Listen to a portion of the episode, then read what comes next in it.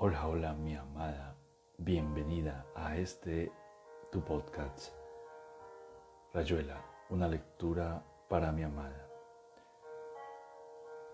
Antes de comenzar con la lectura, quiero leer algo muy corto de un poeta colombiano, se llama José Manuel Arango. Signos.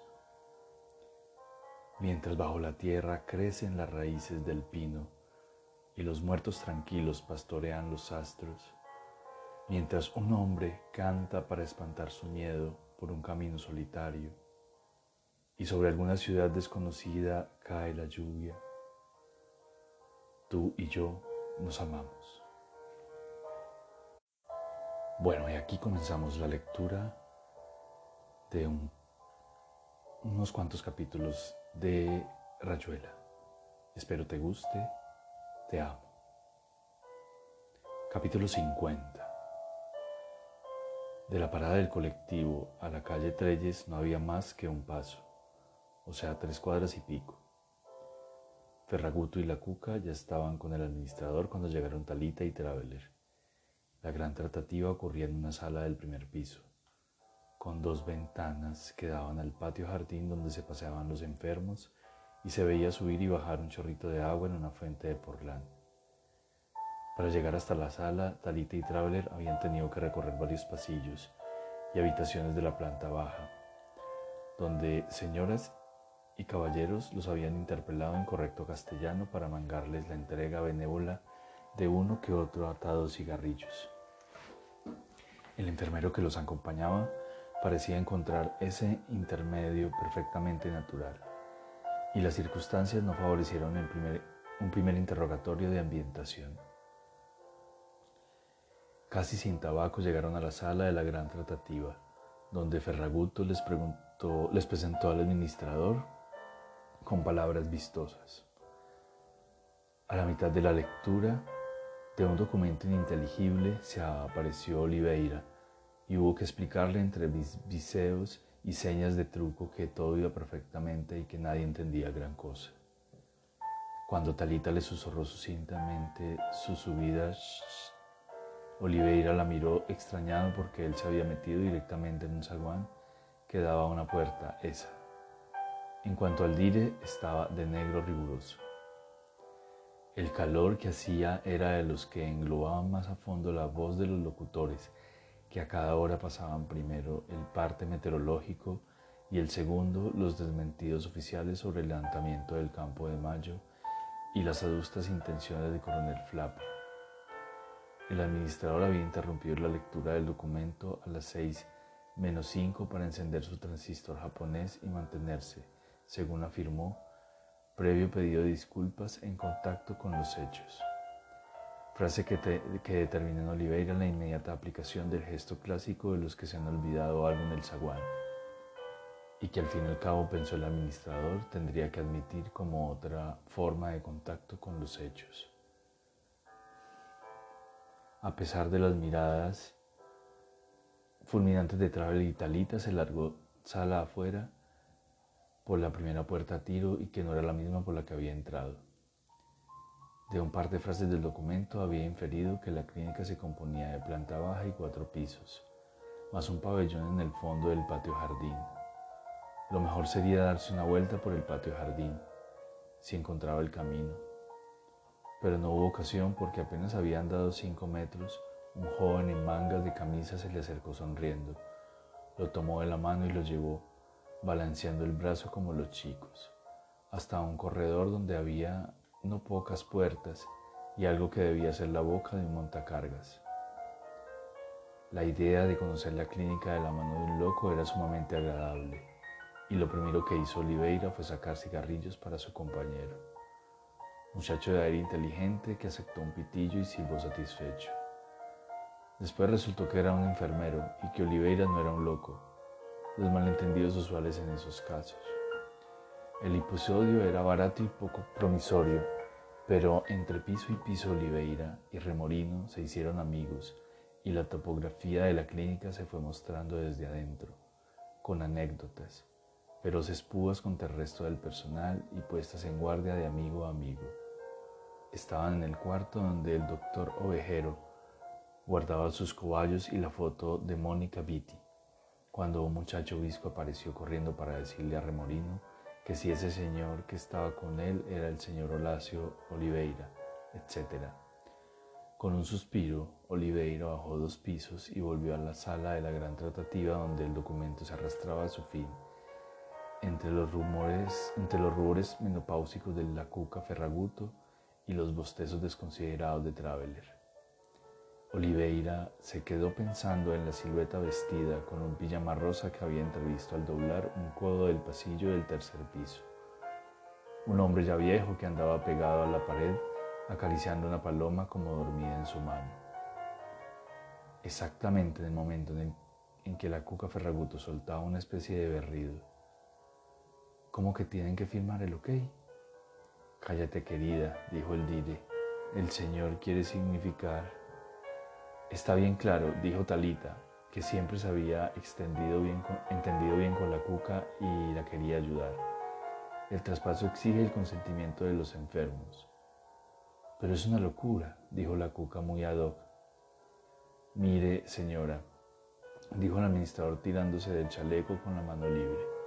Aquí los enfermos son muy especiales y la ley Méndez Delfino es de lo más clara al respecto. Salvo ocho o diez culias familias ya han dado el ok. Los otros se han pasado la vida de loquero en loquero. Si me permite el término, ya nadie responde por ellos. En ese caso, la ley faculta al administrador para que en los periodos lúcidos de estos sujetos los consulte sobre si están de acuerdo en que la clínica pase a un nuevo propietario. Aquí tiene los artículos marcados agregó mostrando un libro encuadernado en rojo de donde salían unas tiras de la razón quinta.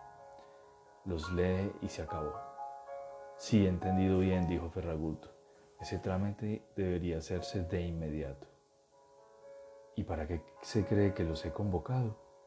Usted como propietario y estos señores como testigos, vamos llamando a los enfermos y todo se resuelve esta misma tarde. La cuestión, dijo Traveler, es que los, puntos estén en eso que usted llamó periodo lúcido. El administrador lo miró con lástima y tocó un timbre.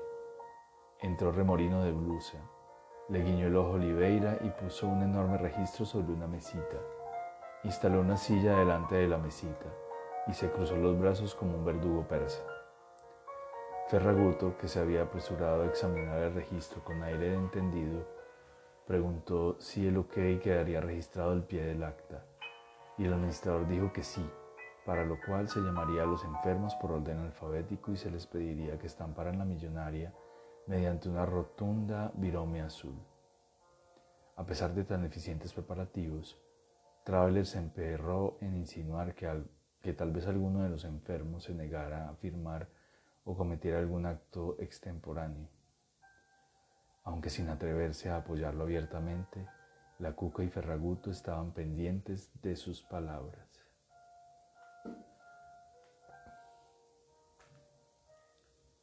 Capítulo 51 Ahí nomás apareció Remorino con un anciano que parecía bastante asustado y que al conocer al administrador lo saludó con una especie de reverencia. En pijama, dijo la cuca estupefacta. Ya los viste al entrar, dijo Ferraguto. No estaban en pijama, era más bien una especie de... Silencio, dijo el administrador. Acérquese a Antunes y eche una firma ahí donde le indica Remorino. El viejo examinó atentamente el registro, mientras Remorino le alcanzaba la, la virome. Ferraguto sacó el pañuelo y se secó la frente con leves golpecitos. Esta es la página 8, dijo Antunes. Y a mí me parece que tengo que firmar en la página 1. Aquí, dijo Remolino mostrándole un lugar del registro. Vamos, que se le va a enfriar el café con leche. Antunes firmó floridamente, saludó a todos y se fue con unos pasitos rosa que encantaron a Talita. El segundo pijama era mucho más gordo y después de circunnavegar la mesita fue a darle la mano al administrador que la estrechó sin ganas y señaló el registro con un gesto seco. Usted ya está enterado, de modo que firme y vuélvese a su pieza. Mi pieza está sin barrer, dijo el pijama gordo. La cuca notó mentalmente la falta de higiene. Remorino trataba de poner la virome en la mano del pijama gordo que retrocedía lentamente. Se la van a limpiar enseguida, dijo Remorino. Firme, don Nicanor. Nunca, dijo el pijama gordo, es una trampa. Qué trampa ni qué macana, dijo el administrador. Ya el doctor Ovejero les explicó de qué se trataba. Ustedes firman y desde mañana doble ración de arroz con leche. Yo no firmo si don Antunes no está de acuerdo, dijo el pijama gordo. Justamente acaba de firmar antes que usted, mire. No se entiende la firma. Esta no es la firma de don Antunes. Ustedes le sacaron la firma con picana eléctrica. Mataron a don Antunes. Anda, tráelo de vuelta, mandó el administrador a Remorino, que salió volando y volvió con Antunes. El pijama gordo soltó una exclamación de alegría y fue a darle la mano. Dígale que está de acuerdo y que firme sin miedo, dijo el administrador. Vamos, que se hace tarde. Firma sin miedo, mi hijo, le dijo Antunes al pijama gordo. Total lo conozco, total lo mismo te la van a dar por la cabeza. El pijama gordo soltó la virome, Remorino la recogió rezongando y el administrador se levantó como una fiera. Refugiado detrás de Antunes, el pijama gordo y temblaba y se retorcía las mangas.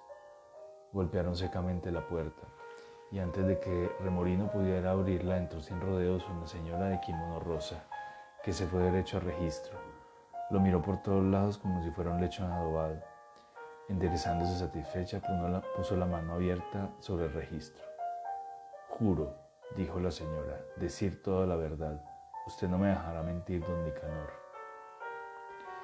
El pijama gordo se agitó afirmativamente y de pronto aceptó la virome que le tendía remolino y firmó en cualquier parte sin dar tiempo a nada.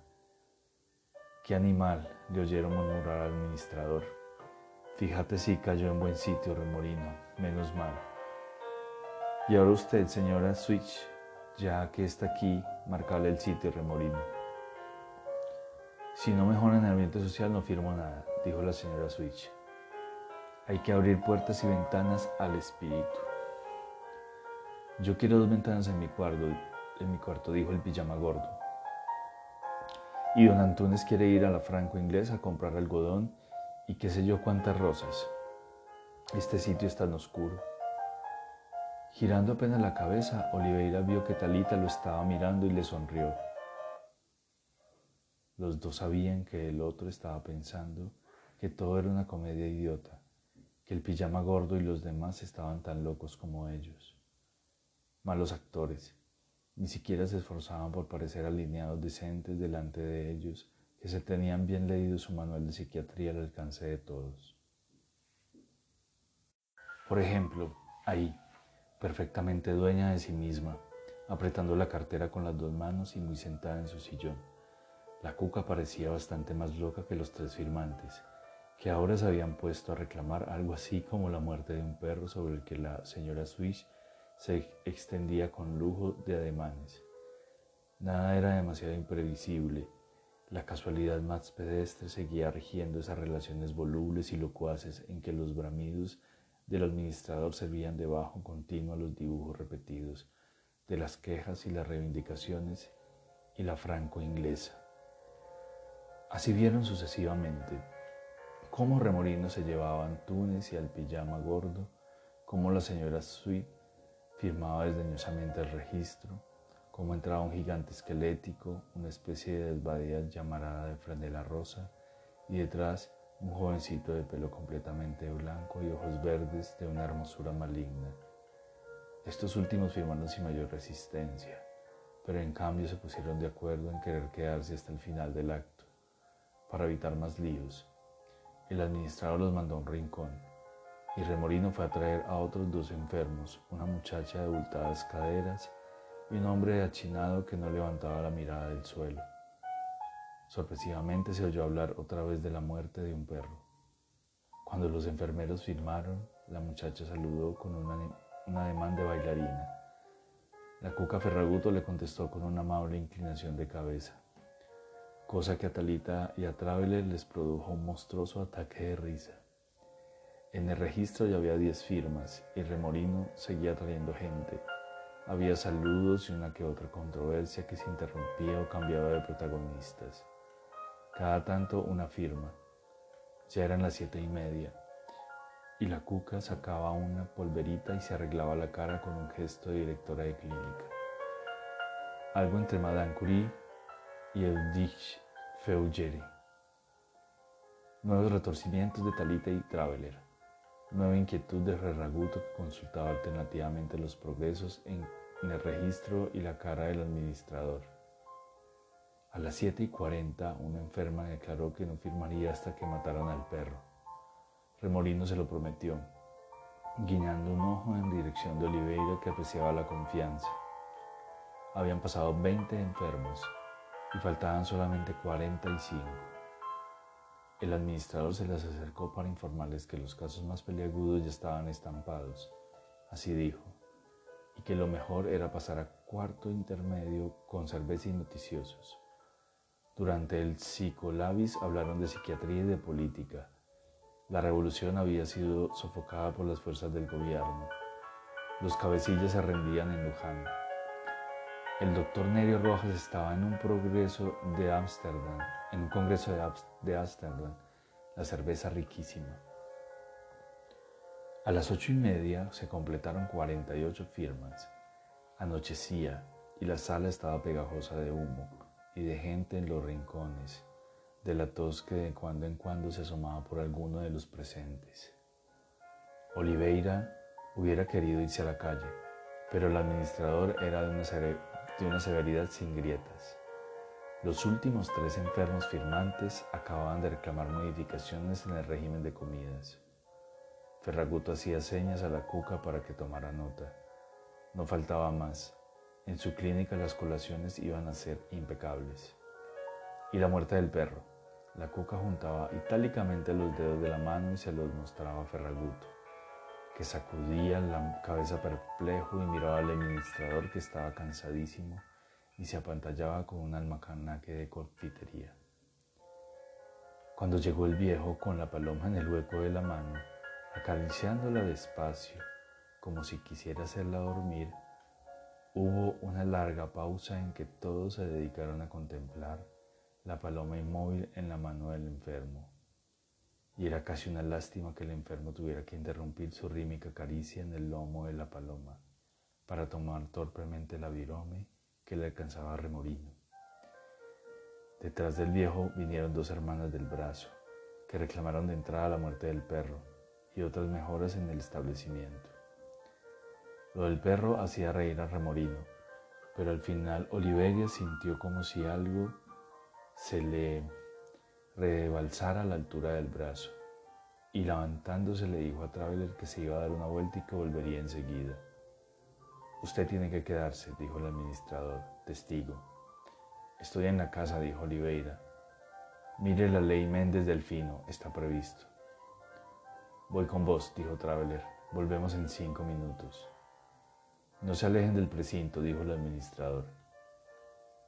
Faltaría más, dijo Traveler. Vení, hermano, me parece que por este lado se baja el jardín. Qué excepción, ¿no te parece? La unanimidad es aburrida, dijo Oliveira. Ni uno solo se le ha plantado al chalecudo. Mira que la tienen con la muerte del perro. Vamos a sentarnos cerca de la fuente. El chorrito de agua tiene un aire lustral que nos hará bien. Huele a nafta, dijo Traveler. Muy lustral, en efecto. En realidad, ¿qué estábamos esperando? Ya ves que al final todos firman, no hay diferencia entre ellos y nosotros. Ninguna diferencia, vamos a estar estupendamente acá. Bueno, dijo Traveler, hay una diferencia, y es que ellos andan de rosa. Mira, dijo Oliveira señalando los pisos altos. Ya era casi de noche y en las ventanas del segundo y tercer piso se encendían y apagaban rítmicamente las luces. Luz en una ventana y sombra en la de al lado. Viceversa, luz en un piso, sombra en el de arriba. Viceversa. Se armó, dijo Traveler. Mucha firma, pero ya empiezan a mostrar la hilacha. Decidieron acabar el cigarrillo al lado del chorrito lustral. hablando de nada y mirando las luces que se encendían y apagaban. Fue entonces cuando Traveler aludió a los cambios y después de un silencio oyó como Horacio se reía bajito en la sombra. Insistió, queriendo alguna certidumbre y sin saber cómo plantear una materia que le resbalaba de las palabras y, las ideas. Como si fuéramos vampiros, como si un mismo sistema circulatorio nos uniera, es decir, nos desuniera.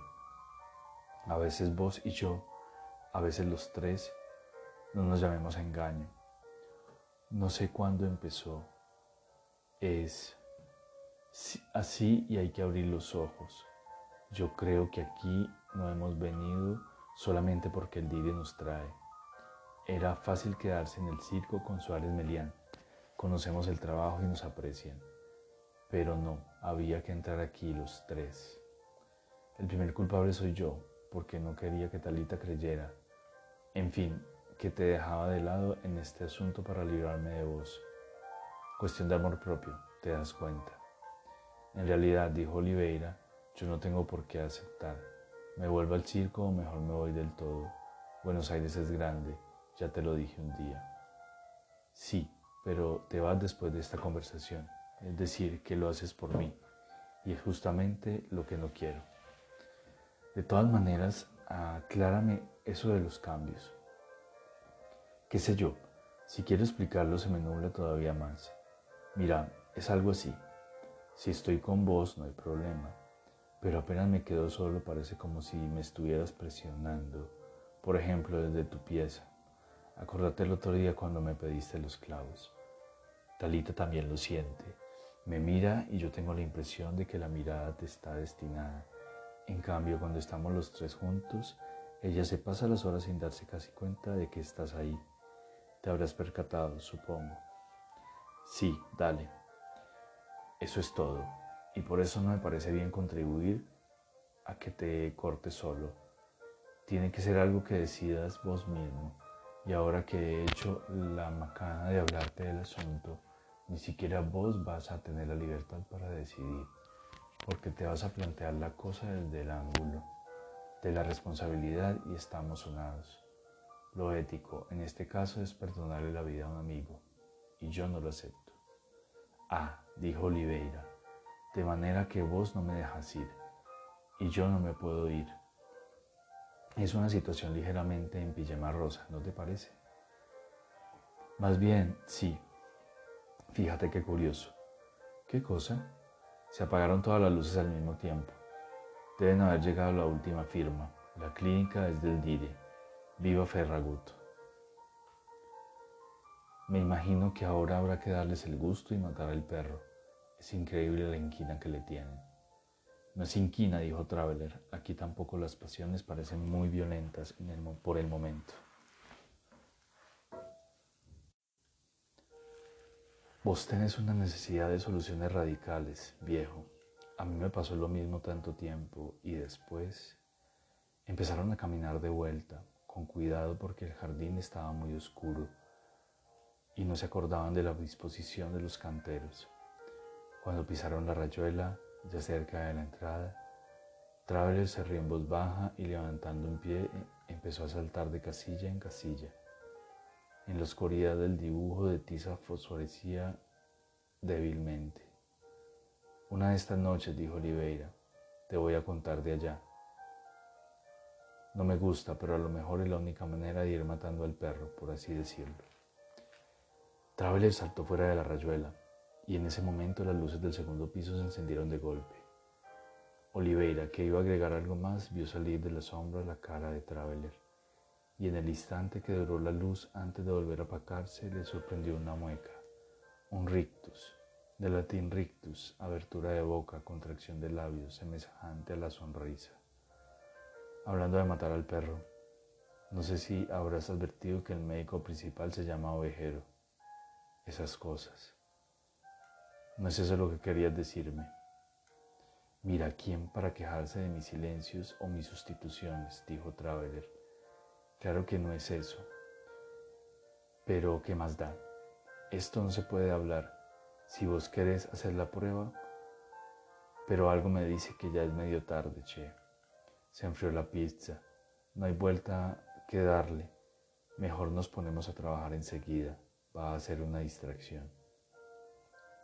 Oliveira no contestó y subieron a la sala de la gran tratativa donde el administrador y Ferragutos estaban tomando una caña doble.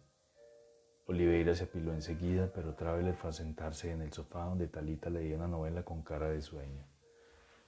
Tras la última firma, Remorino había hecho desaparecer el registro y los enfermos asistentes a la ceremonia. Traveler notó que el administrador había apagado la luz del cielo raso, reemplazándola por una lámpara del escritorio. todo era blando y verde.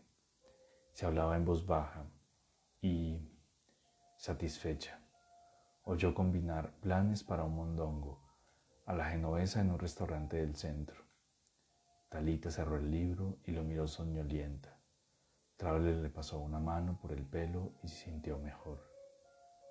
De todas maneras, la idea del mondongo a esa hora y con ese calor era insensata. Bueno, mi amada, aquí termina un nuevo episodio de este podcast Rayuela, una lectura para mi amada. Espero te haya gustado. Y quiero terminar este capítulo, episodio, con otro poema de otro poeta colombiano, Jorge Montoya Toro. Soneto para un sencillo amor. Me gustas porque sí, sencillamente mi corazón te quiere. No hallaría la palabra de íntima alegría que te expresara lo que mi alma siente.